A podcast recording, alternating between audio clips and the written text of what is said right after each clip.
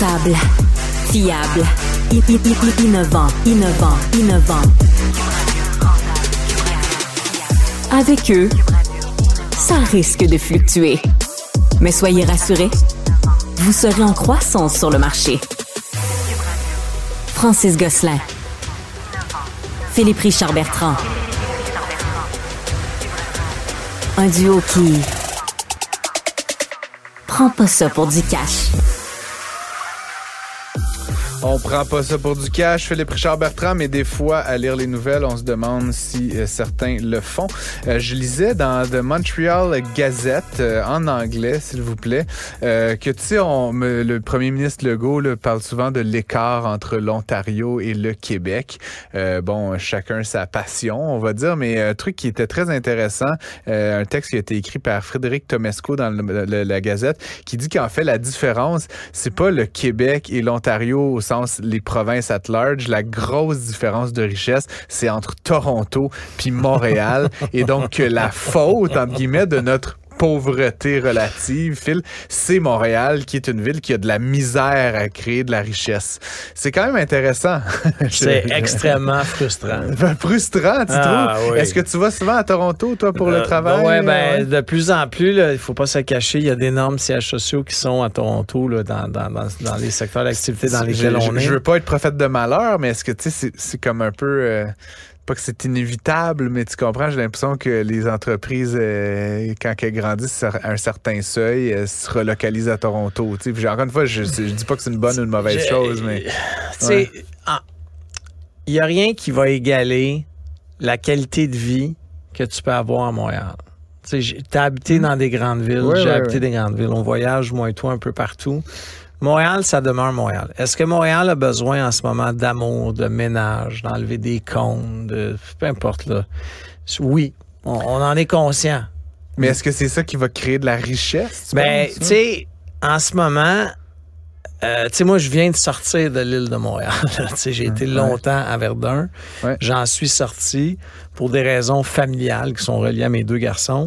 Mais euh, honnêtement, j'étais un peu tanné, là de la circulation. Je pense que Montréal va avoir de besoin de, de prendre le taureau par les cornes. Hmm. Euh, puis de, de, régler pour de bon des questions, des problématiques que la ville peut avoir. Sauf que c'est pas en, ayant des sorties comme le ministre l'a fait, c'est pas comme euh, pas plus tard qu'il y a quelques jours le ministre Legault qui a dit euh, les entreprises du Québec qui ne qui, qui, sont pas capables d'innover vont mourir. Ben oui. ouais, ben, c'est vrai. Je suis pas d'accord. mais, mais quand tu viens de donner 4 milliards à une entreprise étrangère qui innove, ouais, qui innove, qui ne va pas, pas de problème moins 4 milliards dans l'économie du Québec, au PME du Québec, tu vas voir comment on va innover. facile. Ils sont, euh, ils sont pas à Montréal, cette entreprise-là. En plus. En plus. Euh, mais, c'est pour ça que je te dis, mais, mais je, je trouve, je trouve qu'on est dur sur la ville de Montréal. Il y a des, il y a des animateurs, dont Benoît Dutrisac, avec qui je partage le micro à tous les jours, mm-hmm. qui est extrêmement difficile sur Montréal. Mais, mais c'est correct d'être difficile, c'est correct d'être écœuré des comptes, mais on est, il faut être en mode solution. moi, je trouve que, en tout cas, personnellement, les comptes, c'est une chose, puis je partage euh, l'irritation de plusieurs là, à ce sujet-là, mais j'ai pas l'impression que le, comment dire, la, richesse d'une ville ou sa capacité à faire des choses dépend de sa construction de route. Là, tu comprends? Je veux dire, il y a quelque chose de plus profond. Non, mais Francis, il faut que tu sois capable de bouger, de te promener sur le territoire. On dit, quand même que, on dit quand même que Toronto, c'est 25% plus riche que Montréal. Puis, on parle de, de, plusieurs, plusieurs millions de personnes. Oh, non, non, mais puis money, là, tu comprends? et, ben, tu es déjà allé à Toronto. Là, it, it, smells money. en anglais, on dit ça sent l'argent. Mais, ce qu'on a mais pas donc, qu'est-ce qu'il faut faire? Il faut rendre des gratte-ciels puis des rues un peu plates. Mais euh, honnêtement, tu sais, à place de s'occuper peut-être du haut de la pyramide comme on fait depuis longtemps. C'est quoi le haut de la pyramide? Ben, le, haut de la pyramide, c'est des choses cosmétiques. Là, de, de, pourquoi qu'on règle pas la question de la propreté, la question question de la voirie? Des choses cosmétiques. Genre, c'est quoi, comme les pistes claves? Ouais, c'est ça. Je suis vraiment, j'ai l'impression à, à, Cube Radio d'être dans la radio contre les pistes claves. Moi qui me balade en trottinette et en fat bike. mais, euh, on peut s'occuper de la propreté, le problème d'itinérance, le problème des logements. Je suis assez d'accord, mais tu sais, puis il faut, faut se le dire. sur Young Street, là, tu te fais pas accoster par 10 euh, itinérants. Là. Non, mais à Vancouver, oui, puis je te garantis on Vancouver parle de Toronto. pas mal plus riche je suis pas d'accord, mon copain. Mais euh, ouais, je, je, dois t'avouer, Phil, comme tu sais, dans n'importe quelle ville, ça va et ça vient. Je pense qu'il y a deux choses là-dedans. La première chose, c'est que ça fait longtemps que Montréal est derrière Toronto, puis comme on n'est pas en mode rattrapage, s'il y a de quoi l'écart se creuse, mmh. fait qu'on génère pas de la richesse ici. Puis l'autre affaire, ben, c'est par rapport à, bon, tu dis le top de la pyramide. Tu sais, on n'est pas en présence actuellement, puis tu sais, je dis plein d'affaires sur l'administration montréalaise, mais comme je vais juste rendre à César, comme ils ont d'autres préoccupations. Puis sans, sans rentrer dans le jugement. Mais la game, la game devrait pas être faut battre Toronto. Puis ben, non, non Simon Sinek qui en parle, puis un auteur que j'aime beaucoup. Start with why. Ben, il n'y a pas juste Start with why. Il, a, fait bien les choses depuis, mais c'est comme si moi,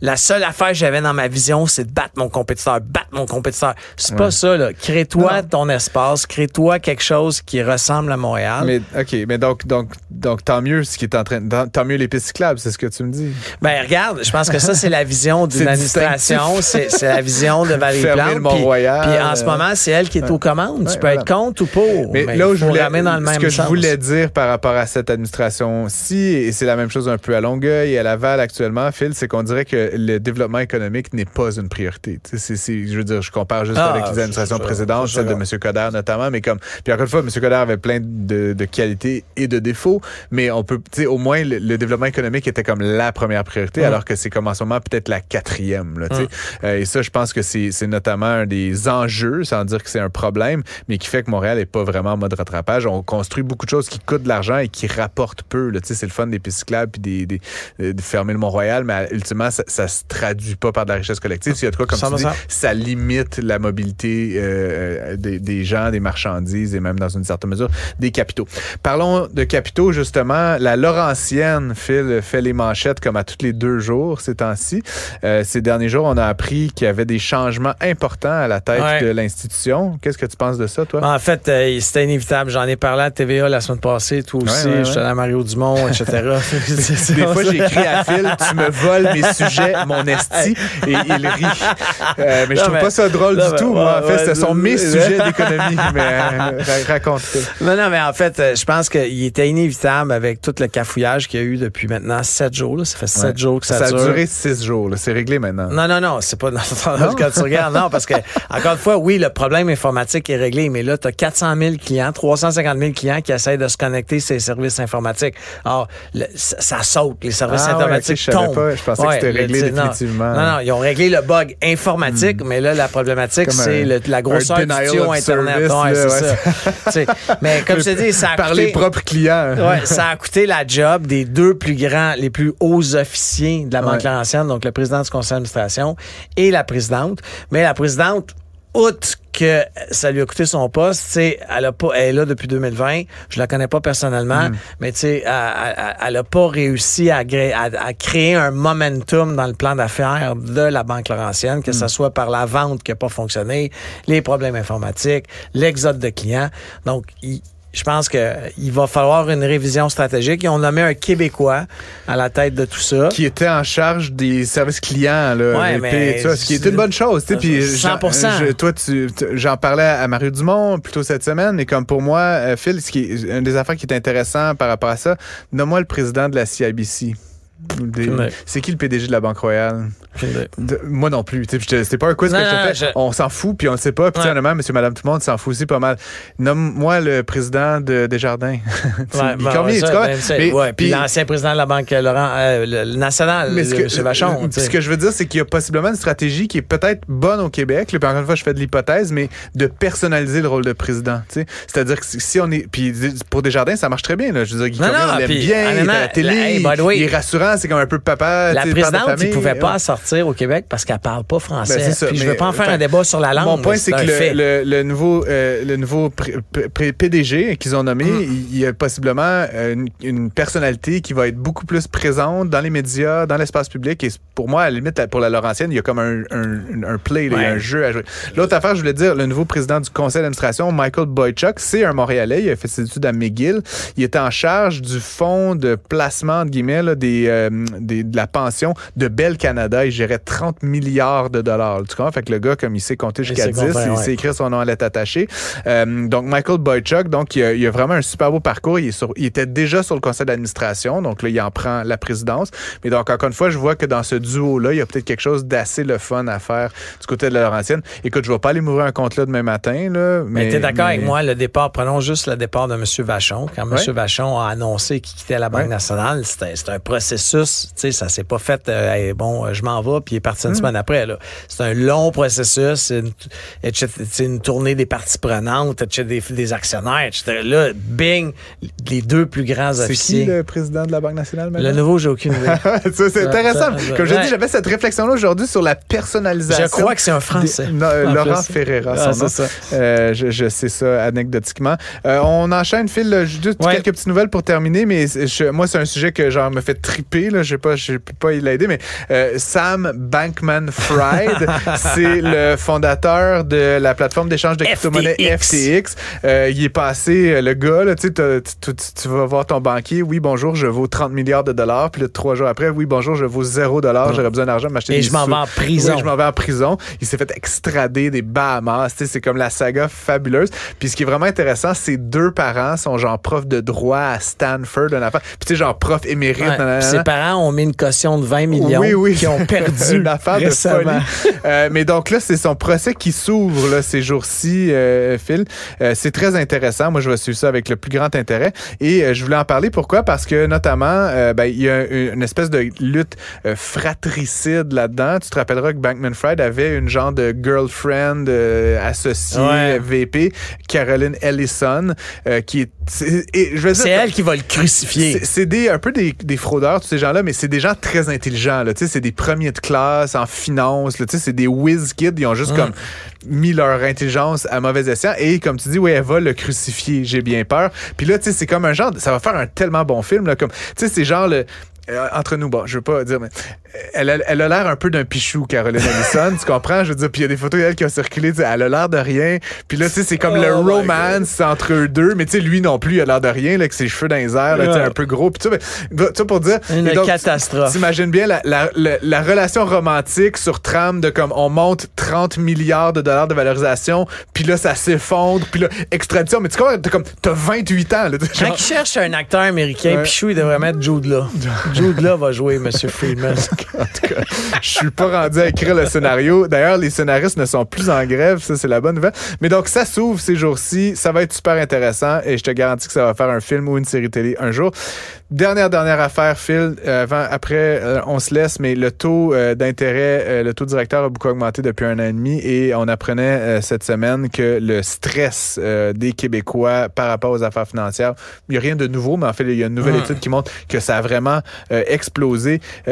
Personne n'y échappe, là, évidemment, à ce stress. Je sais pas, toi, tu te sens-tu stressé, Philippe? En fait, c'est pas un stress qui est pareil. Là. Moi, c'est juste que, tu sais, veux, veux pas, les, les, entreprises, on a un deadline qui est rendu au 18 janvier pour rembourser certains prêts du gouvernement. donc, ça va mettre une pression financière additionnelle mm. sur notre rentabilité. Euh, notre coût d'emprunt a augmenté. Donc, je, là, je le compare pas à un ménage québécois, c'est pas la même chose, mais moi, j'ai d'autres stress, mais c'est pas le stress du ménage puis des dépenses de loyer, etc. Là. Ça, hmm. je pense que j'ai. Écoute, selon, selon l'étude qui a été euh, publiée par l'Institut national de la paye euh, euh, sur les travailleurs canadiens, il y a 63% des Canadiens qui dépensent tout leur salaire net là, à chaque mois. Là, eh il ne reste pas une scène à la fin. Puis en plus, 30 là, que, fait il en reste pas beaucoup, mais fait que 63, 30 dépensent plus que leur paye. Ça veut dire que soit ils pigent dans leur économie s'ils en ont ou ils s'en dette à chaque mois, à chaque paye, je sais pas. Ça fait que 63 plus 30, 93, Phil. Fait qu'il reste 7 du monde qui ont du lousse. C'est pas grand monde, ça. Euh, évidemment, euh, ce qui est aussi étonnant, puis tu sais, là, au Canada, on va le savoir le 25 octobre, là, la décision sur le prochain taux directeur. Tu mon petit, euh, mon petit pari, Phil, ça va pas augmenter. Mais Jerome Powell aux États-Unis, le, directeur, le gouverneur de la Fed, a dit ces derniers jours que ça allait peut-être durer deux ans, ce niveau-là de taux de, de, Ah ouais, ça, c'est, on pensait moins ça. Là, sort d'une logique de savoir baisser. Ceci est temporaire. C'est comme à perpète. Habituez-vous à ce niveau-là d'intérêt. Et donc, tu sais, je pense que moi, je le vis aussi personnellement. Phil, je l'ai dit plusieurs fois à l'antenne euh, de Cube. Tu sais, j'ai un taux variable. Je, j'en suis pas fier. Je suis particulièrement pas fier de ça. Mais ça reste que, bon, j'ai vécu ça en live hum. toutes les fois. Ça augmentait, ça augmentait. Puis, tu sais, j'espérais que ça rebaisse pour me créer un peu de lousse dans ma dans mon budget à moi. Puis, tu sais, c'est la nouvelle réalité. Fait que, sais, moi, personnellement, puis je suis sûr qu'il y a plein d'auditeurs qui font la même chose. Moi, à ce moment, je rembourse mon hypothèque comme as fast as I can. Je double mes paiements. Je fais des paiements avant, tu sais, toutes les clauses là, hypothécaires. Parce que j'ai pas de meilleur placement que ça dans ma vie, le fil de 6,6% que je paye. Là, puis, mm. tu sais, après impôt, mm. tu sais, c'est fabuleux. je me fais bien avoir avec ce taux-là, mais ça reste que si j'ai une pièce puis que je peux la mettre là puis que j'économise 6,6% c'est comme si je faisais un rendement de 6,6% Je veux dire, fait, fait que je dis juste, je, je, je me cite pas en exemple, mais je, comme je pense qu'il y a bien des Canadiens qui vont prendre cette même décision-là. Fait que, tu sais, qu'est-ce que ça veut dire sur l'épargne? Qu'est-ce que ça veut dire sur l'investissement dans les entreprises? Qu'est-ce que ça veut dire sur la consommation? Ah ça, a plein d'incidences. Tu sais, si à chaque fois que tu as une pièce de lousse, tu la mets sur ton hypothèque parce que c'est un Christy de bon rendement, ben, c'est tout le reste de l'économie qui, qui a pas ce dollar-là. dans l'économie. Fait que ça va tranquillement se faire ressentir, c'est assez certain. Puis là, il faudra voir si les banques centrales prennent des décisions, si jamais on se retrouve en récession, si jamais c'est pire qu'on pensait. Moi, je suis plutôt optimiste, Phil, mais en tout cas, à suivre, évidemment. Si le temps, c'est de l'argent, il faut l'investir là où il y a de la valeur. Vous écoutez Prends pas ça pour du cash. Les changements euh, fondamentaux qu'on observe dans l'économie depuis 18 mois font euh, mal ou en fait changent les paramètres pour plein de monde. Il y a les gens très riches comme Philippe Richard Bertrand, évidemment, qui souffrent énormément. Les gens plus au bas de l'échelle également. Et puis, évidemment, derrière tout ça, ben, il y a des gens qui se questionnent qu'est-ce que je devrais faire avec mon argent? Puis, il y a une catégorie particulière de gens, ce sont les entrepreneurs. On en accueille régulièrement euh, à l'émission. on en a aussi qui nous écrivent régulièrement, Phil, des, des questions, des commentaires. J'ai même un auditeur, là, je le salue, qui m'a demandé cette semaine des conseils par courriel. Désolé, je ne suis pas certifié par l'autorité des marchés financiers. Je ne peux pas donner de conseils, ni en ondes, ni par écrit. Bref, pour parler de tout ça, on s'est dit pourquoi ne pas aller chercher un planificateur financier? Il faut savoir qu'au Québec, planificateur financier, c'est un titre qui est donné par l'Institut québécois de planification financière. Fait que c'est vraiment une job, hein. C'est pas un vendeur d'assurance ou euh, quelque chose d'autre. C'est vraiment un titre particulier. C'est une formation assez exhaustive. Marc-Alexandre Barbe, planificateur financier, et aussi associé dans un cabinet de mhm. services euh, conseil qui s'appelle Planisource. Bon, bonjour Marc-Alexandre. Ben, bonjour François. C'est une bonne introduction. C'est une bonne introduction, ça, met, ça met bien la table. Euh, parfait. Donc, euh, écoute, Planisource, commençons avec ça peut-être. Là. Donc, tu es associé dans cette entreprise-là. Ça a été fondé il y a une quinzaine d'années, si je comprends exactement, bien. Euh, par Réginal Barbe. Euh, on reparlera de, de Réginal Barbe un petit peu plus tard, Marc-Alexandre Barbe. Mais vous avez quand même la mission d'aider les familles dans entrepreneurs euh, à mieux planifier, mieux partager. Concrètement, on fait ça comment? Aider des familles d'entrepreneurs? Ouais, donc une famille, euh, on va appeler souvent une famille entreprenante, c'est des gens qui désirent s'organiser à travers les générations, puis d'assurer qu'il y ait une pérennité dans ce qu'ils ont bâti. Donc, ça va être soit des gens qui ils vont avoir des, des grandes entreprises qui continuent d'opérer, ils vont avoir des parcs immobiliers, ou ils vont avoir des événements de liquidité, mais ils ont un désir de s'assurer que ce qu'ils ont il y a encore un impact positif au moins deux générations en amont. Donc, fait, que vos clients, le cible, on va dire, c'est des entrepreneurs, euh, c'est des gens qui ont un peu de sous, j'imagine, ou en tout cas des actifs. des fois, c'est la compagnie qui vaut qui vaut de l'argent. Euh, et le défi, donc, c'est quoi? C'est de passer ça d'une génération à l'autre? C'est comment comment t'exprimerais un petit peu ce que ce que vous faites? C'est quoi Où est-ce que ben, vous intervenez? Souvent, souvent l'élément déclencheur, c'est quand ils réalisent qu'ils ont qu'ils ont accumulé des, des valeurs qui vont être au-delà de ce qu'ils vont être capable de, disons, utiliser pour leurs besoins personnels. Donc, euh, quand on peut parler d'une indépendance financière, c'est-à-dire qu'on en a absolument assez, soit en investissement passif ou en, valeur d'actifs pour réussir à subvenir à leurs besoins. Puis maintenant, ben là, ils vont se poser plus la question, qu'est-ce que je fais pour m'assurer que ça soit davantage un impact positif et non un fardeau euh, pour la prochaine génération? Comment je fais pour les accompagner, s'assurer qu'on a une conversation ensemble? Fait que là, c'est des gens qui ont déjà acheté le bateau, le condo en Floride et la ferme. Oui, ben c'est ça. En fait, je me demande, c'est quand tu commences ça? Tu commences ça quand tu as de l'argent ou si tu sais que, oups, c'est en train de décoller.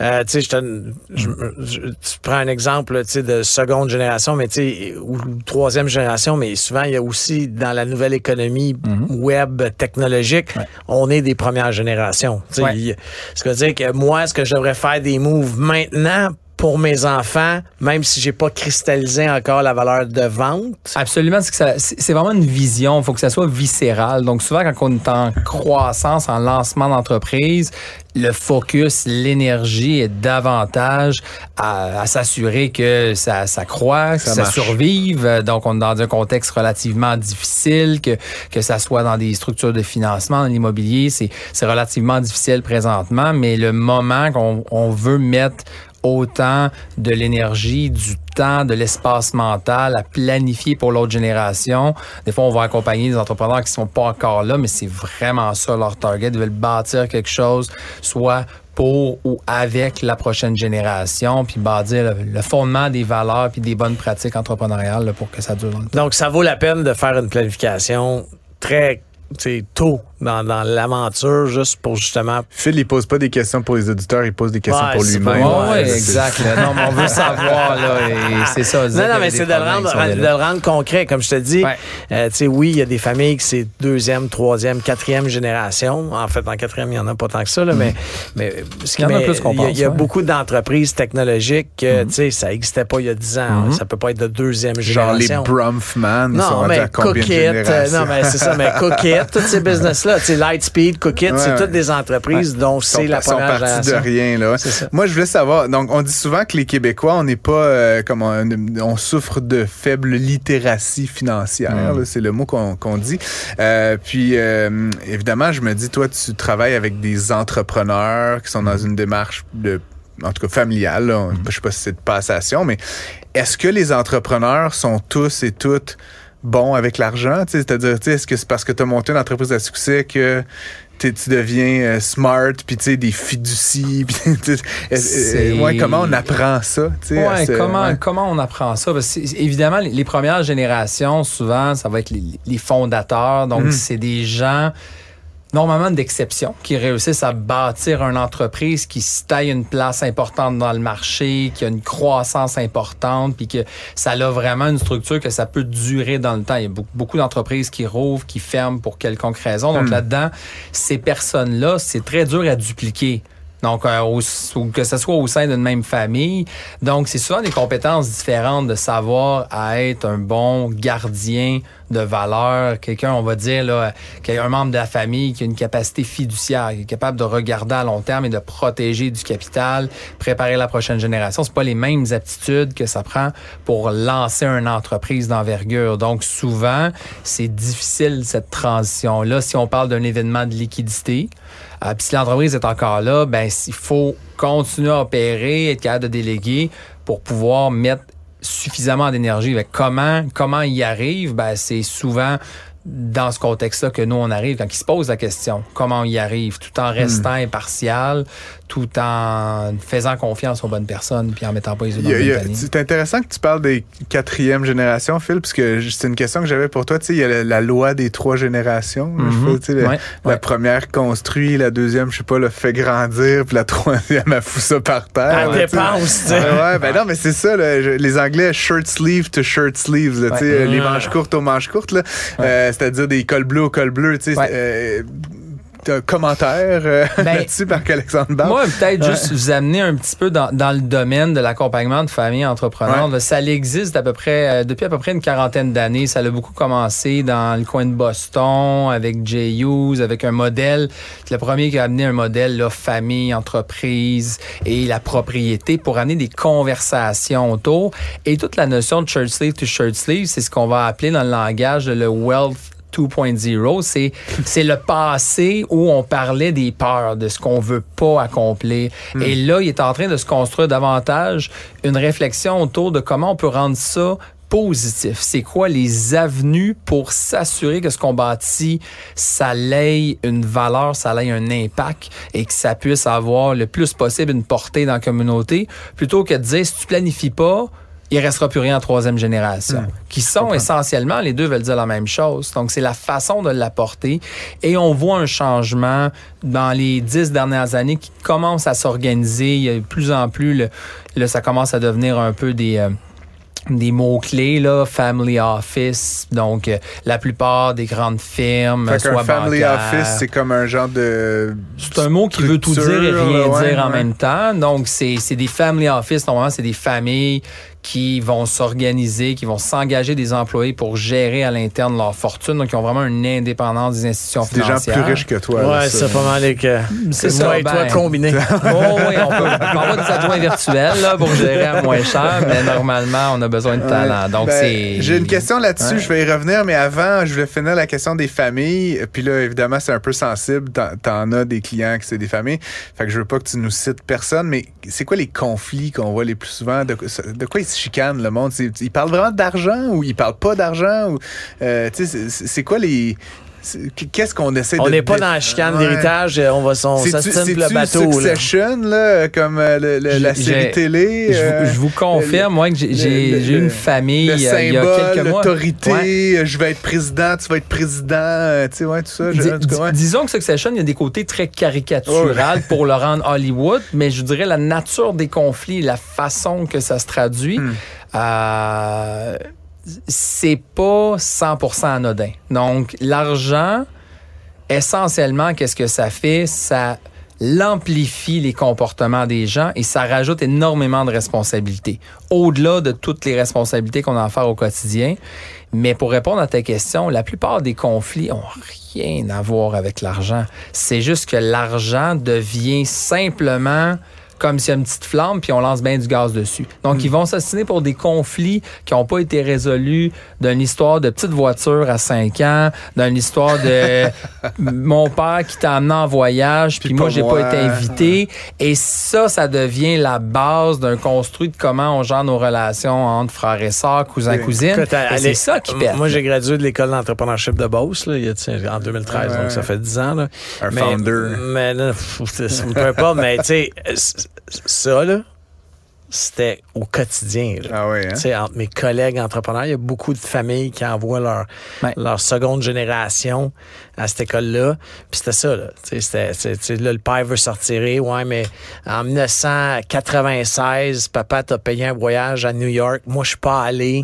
Mm. Euh, c'est, comme, tu t'entends ça. ils, ont, ils, ont, ils ont 10 millions de dollars, mais c'est le voyage à 800 ah, piastres. Au secours.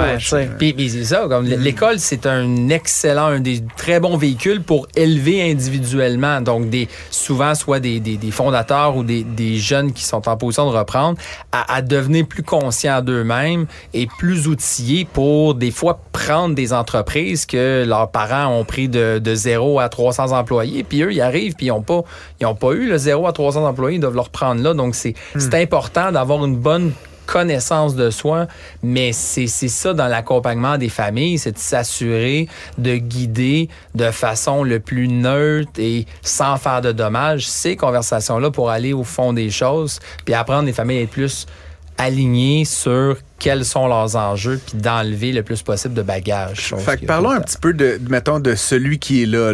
c'est souvent des hommes, puis j'espère qu'il y aura de plus en plus de femmes, mais tu sais, dans Succession, c'est le père de famille, puis c'est générationnel, mais euh, j'ai le sentiment que homme ou femme, tu sais, quand t'es entrepreneur, puis Phil, t'as peut-être un avis différent de moi là-dessus, mais tu sais, moi, je me considère, bon, en ce moment, j'ai pas beaucoup d'employés, mais tu sais, je me considère comme un entrepreneur dans la vie, puis tu sais, le concept même de retraite m'est étrange Là, cette idée qu'à un moment donné, je vais comme arrêter, puis mm vivre de mon. Puis j'ai l'impression que pour, beaucoup d'entrepreneurs, c'est ça. Puis c'est ce qu'on constate, là, les gens coutus, euh, la famille Germain, etc. C'est des gens qui, qui, qui, qui, veulent comme mourir à job. Là, fait, comment le concept de retraite, comment c'est vécu dans ces familles-là? Parce que la retraite, ça vient aussi avec la passation. Puis, ouais. ouais, comment tu vois ça? C'est pas un, une je terminologie qu'on en... ouais, c'est ça.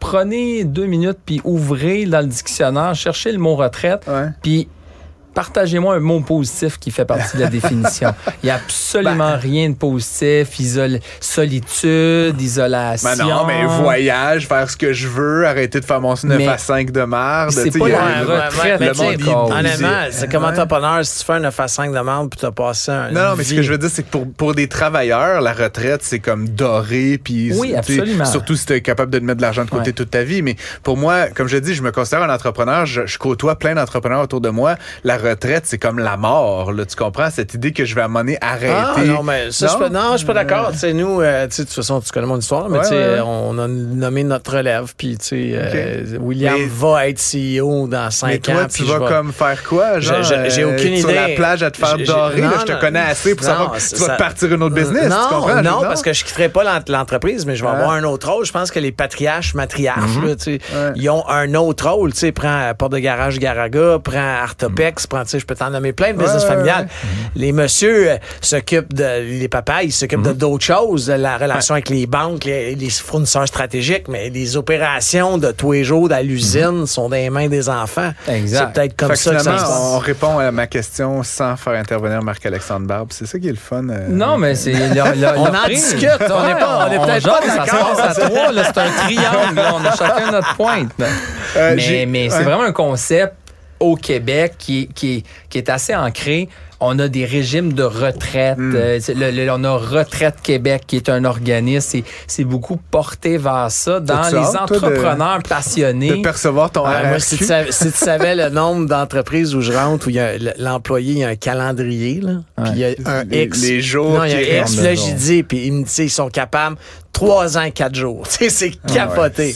Mais ça, c'est pas des entrepreneurs. Non, puis c'est correct parce que tout entrepreneur va avoir besoin de membres d'une équipe qui les supporte et, et eux ont une passion, ils, ont une, ils respectent énormément, mais ce n'est pas leur rêve. Donc, ils veulent qu'il y ait une fin à ça pour qu'ils vivent pleinement leur rêve. Versus un entrepreneur qui est vraiment aligné, puis surtout qui a un désir de pérennité, va trouver une façon à travers la croissance puis la transition de continuer de vivre de sa passion. C'est des gens hmm. hyper drivés. Donc ça, c'est souvent là dans les transitions, quand je vous parlais là, du volet familial, entreprise, la propriété, il y a beaucoup de responsabilités qui se dessinent quand il y a une certaine envergure.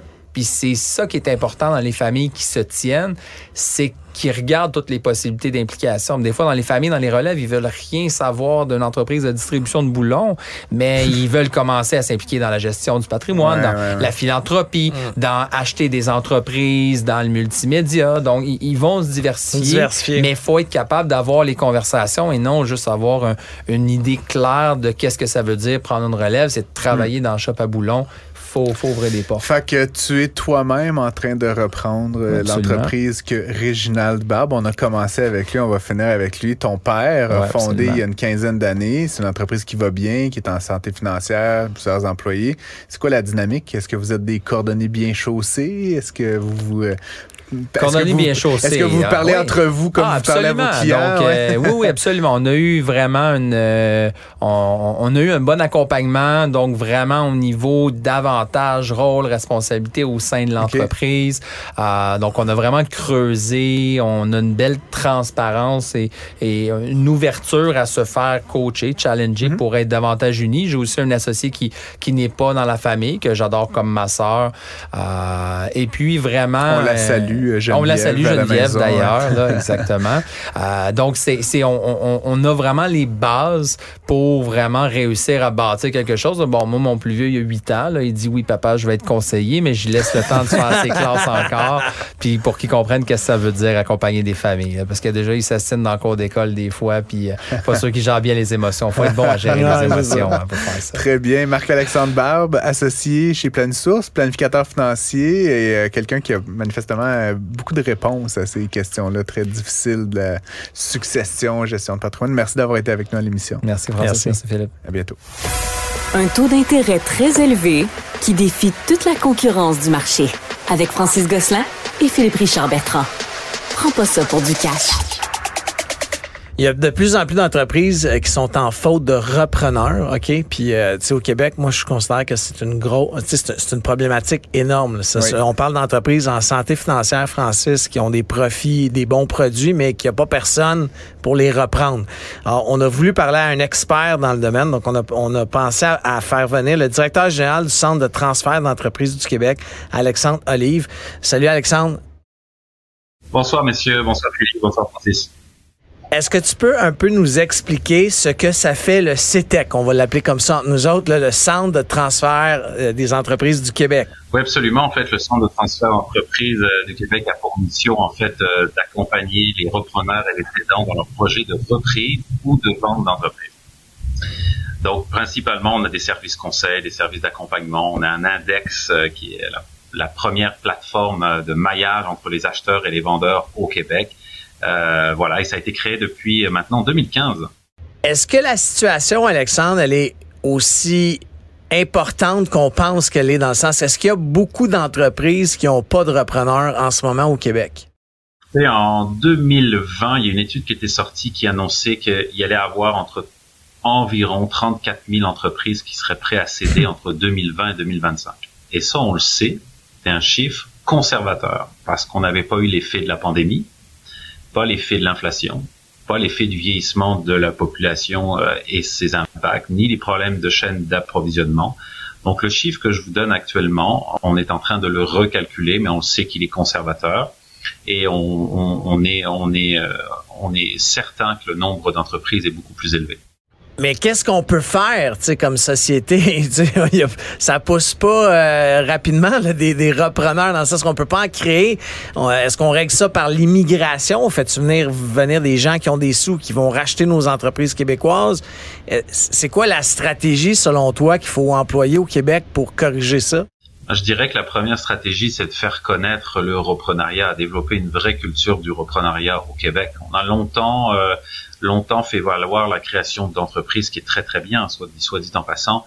Euh, toutes les structures d'accompagnement sont disponibles au Québec depuis maintenant une vingtaine d'années pour créer.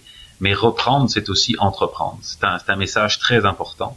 Euh, pourquoi? Parce que euh, évidemment, on reprend une entreprise, euh, que ce soit dans le reprenariat collectif, euh, une reprise interne par les employés, une reprise externe, une reprise familiale. Il y a plein de possibilités, mais je pense qu'il faut les faire connaître et il faut surtout surtout bien se préparer. Il faut marteler auprès des cédants qu'un transfert d'entreprise ne se fait pas en six mois. Il y a des étapes préalables, il euh, faut être bien accompagné et, euh, et, les taux de succès surtout sont relativement élevés, ne serait-ce que pour nous euh, dans nos propres entreprises. On a accompagné pas loin de 15 000 entrepreneurs depuis cinq ans et le taux de succès, 87,5% des entreprises sont encore debout cinq ans après. Donc on sait que c'est très élevé, mais le chemin peut paraître un peu compliqué euh, parce qu'il est mal connu. Voilà. Et, donc, euh, il y a quand même le risque qu'on qu'on trouve peut-être pas suffisamment de repreneurs. Euh, qu'est-ce que qu'est-ce qui arrive si c'est le cas, Alexandre? Est-ce que est-ce qu'on doit craindre que nos PME meurent? Est-ce qu'elles vont être vendues à des multinationales étrangères? C'est quoi le c'est quoi le scénario du pire sur lequel vous tablez quand quand vous regardez cet avenir un peu incertain, on va se le dire? Ben, euh, le pire scénario, je vous dirais, ce sont les fermetures. Hmm. Hmm. C'est-à-dire là, c'est une perte sèche. C'est-à-dire l'entreprise décide de fermer tout bonnement ou de liquider.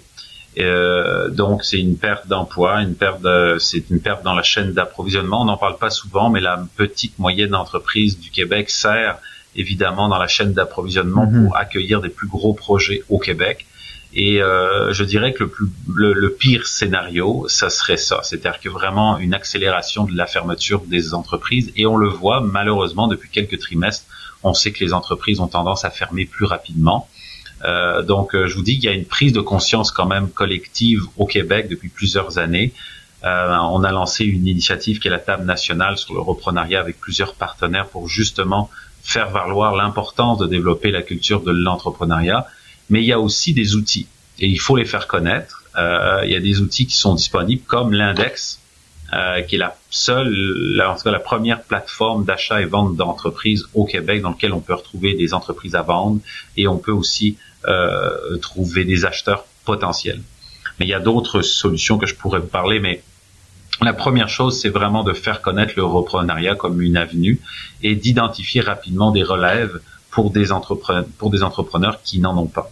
Euh, 80%, euh, je vous dirais, des transferts qu'on effectue au Québec ce sont des transferts externes, c'est-à-dire des entreprises qui n'ont pas de relève identifiée.